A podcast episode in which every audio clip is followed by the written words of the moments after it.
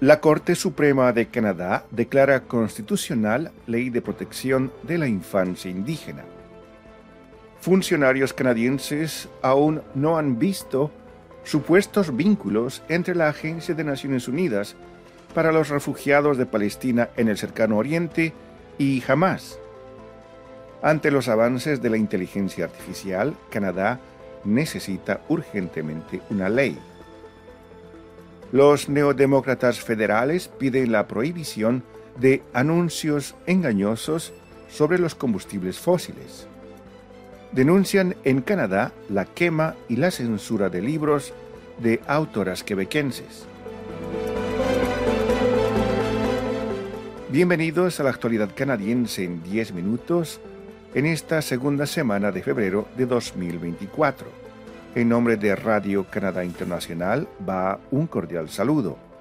Desde Montreal, Rufo Valencia les da la bienvenida.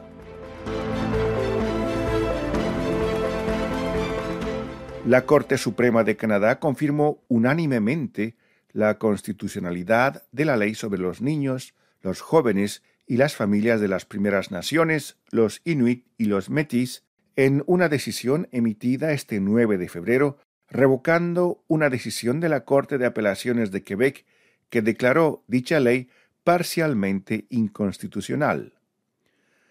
La Ley de Protección de la Infancia Indígena en su conjunto es constitucionalmente válida. Desarrollada en cooperación con los pueblos indígenas, esta ley representa un importante paso adelante en el camino hacia la reconciliación, declaró la Corte Suprema de Canadá. La ley C-92, llamada Ley sobre los Niños, los Jóvenes y las Familias de las Primeras Naciones, los Inuit y los Métis, entró en vigor en 2019 bajo el gobierno del primer ministro liberal Justin Trudeau.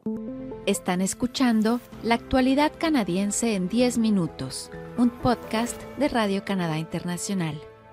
El gobierno de Canadá no vio ninguna evidencia que respalde la afirmación hecha por Israel de que personal empleado por la Agencia de Naciones Unidas para los Refugiados de Palestina en el cercano Oriente coludió con Hamas antes de suspender el financiamiento de la agencia, según se enteró el difusor público canadiense CBC.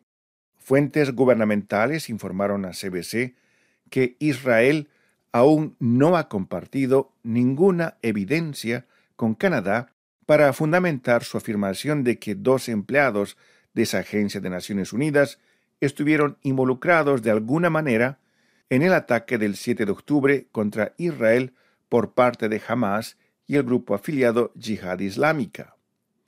El Canal 4 de Noticias de Gran Bretaña obtuvo a principios de esta semana una copia de un expediente que el gobierno de Israel compartió con el gobierno del Reino Unido pero no proporciona evidencia que respalde las explosivas acusaciones hechas por Israel contra la Agencia de Naciones Unidas.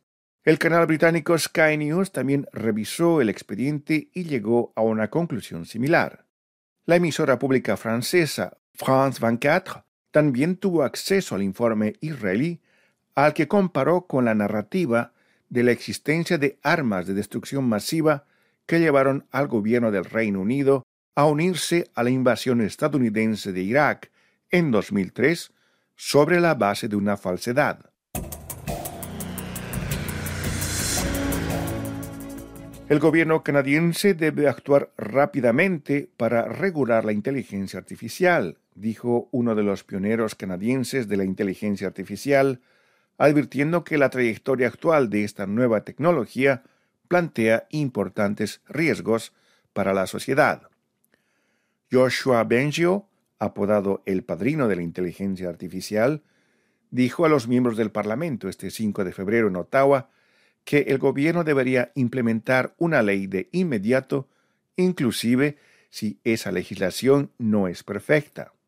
El director científico del Instituto de Inteligencia Artificial de Quebec dijo que una inteligencia sobrehumana podría ser desarrollada en las próximas dos décadas o incluso en los próximos años. Pero no estamos listos, dijo Benjo.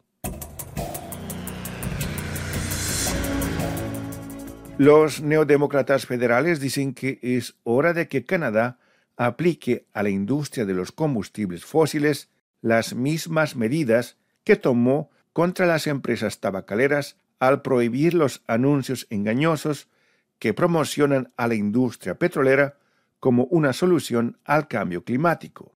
Charlie Angus, crítico en materia de recursos naturales del nuevo Partido Democrático, presentó esta semana un proyecto de ley C-372 en la Cámara de los Comunes. Este proyecto busca prohibir lo que el partido describe como publicidad engañosa sobre los combustibles fósiles, similar a la forma en que se restringieron los anuncios comerciales para los cigarrillos en la década de los años 90. En una conferencia de prensa este 6 de febrero, Angus dijo que la industria petrolera en Canadá está cambiando su estrategia de propaganda al promocionar sus productos como si fueran limpios, afirmando que pueden ser parte de la solución climática.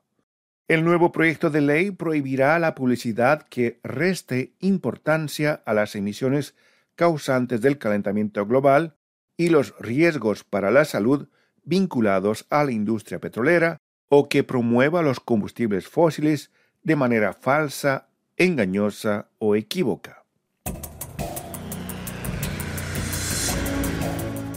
El clima de intolerancia conservadurismo y censura de libros e ideas que se abaten en Estados Unidos ocasiona reacciones en Canadá. El ministro de Cultura de la provincia de Quebec, Mathieu Lacombe, denunció la quema de un libro de una autora de la provincia por parte de una republicana estadounidense aspirante a legisladora.